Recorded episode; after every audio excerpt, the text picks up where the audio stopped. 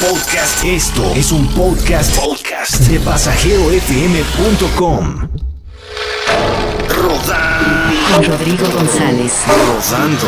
La vida itinerante de un pasajero. Rodando. Pasajeros, ¿cómo están? Soy Rod González y ya estamos listísimos para continuar rodando en busca del mejor café, la mejor cafetería dentro de la Ciudad de México.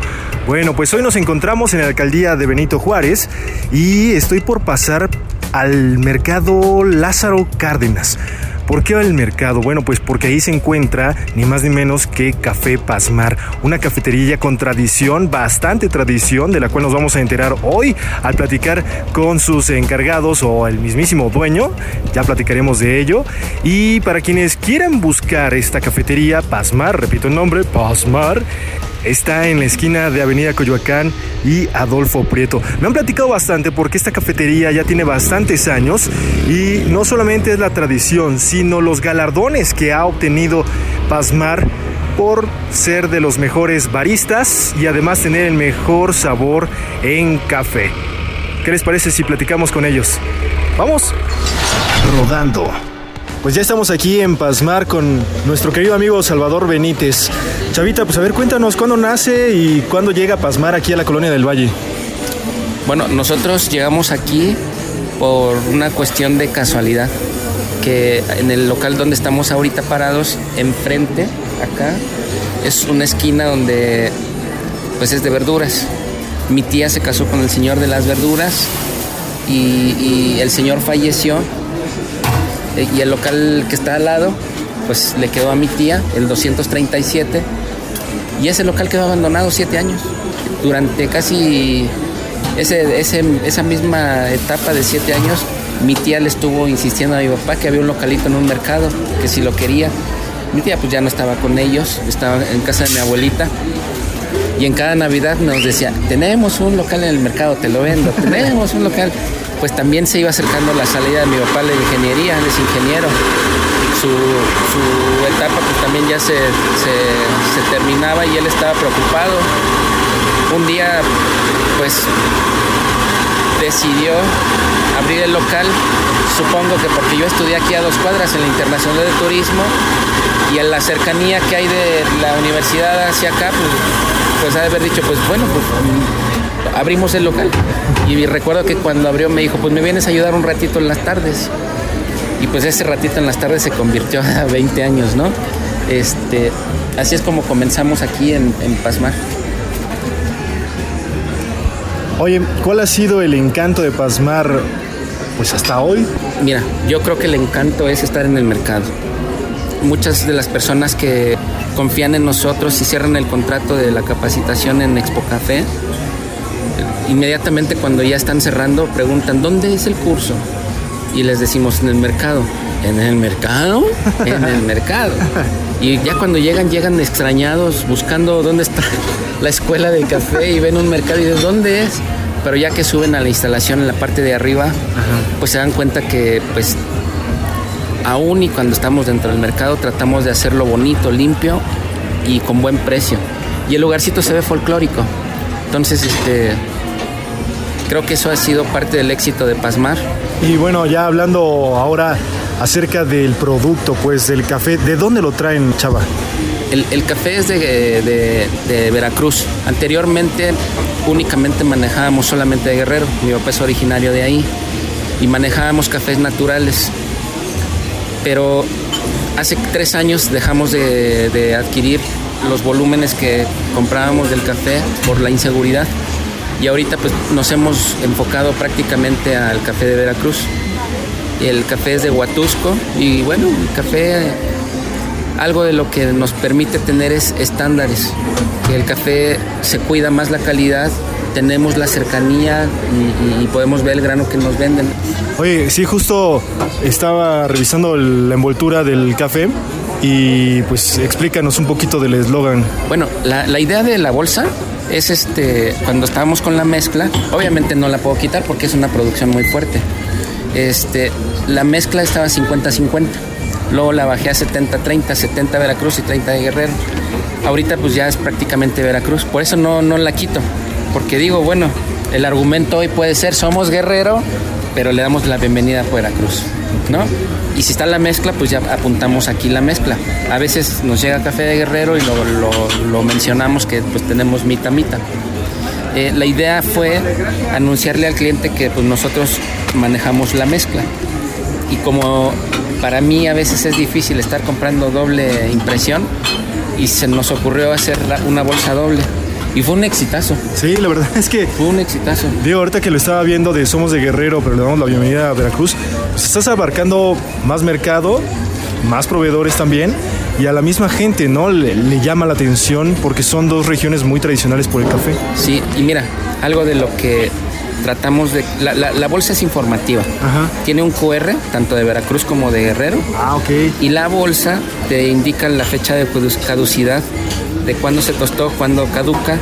El, el tueste, en este caso esta bolsita es tueste medio, el tipo de molido y el método que me están solicitando.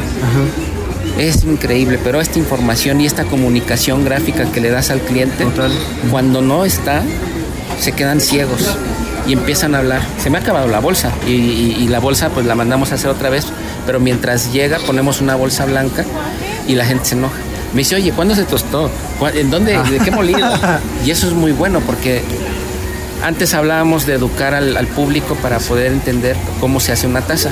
Hoy ya le educaste y se lo quitas, se enoja. Sí, Totalmente. Oye, pues ya ahora instruyenos a nosotros qué tipo de café tienen ustedes. Pues mira, nosotros manejamos tres granos. El tueste, el blend, que es de Pasmar, que son tuestes en una mezcla que desarrollamos. El premium, que es un grano de mayor calidad en el sentido de que tiene menos defecto y es un tueste especial para quienes utilizan los cafés en métodos artesanales. O la gente que también lo quiere en su negocio o en su casa probarlo con mayor caché. Y el oscuro, el oscuro, antes yo tostaba un kilo a la semana. Hoy tosto casi 30 kilos a la semana de que la gente lo toma intenso. Es muy rico. Sabiendo tostar un oscuro da mucha calidad en taza. Y el, y el- el blend de Pasmar, pues es el que tenemos en las vitrinas. Ese blend nos, nos... Le hemos puesto un tueste especial para que cuando lo abran en donde lo abran, te dé un impacto muy fuerte en cuanto a la taza, en olor y sabor que te va a dar una taza muy rica, muy balanceada. Balanceada en el sentido de la acidez, el cuerpo y el sabor que estén a la par.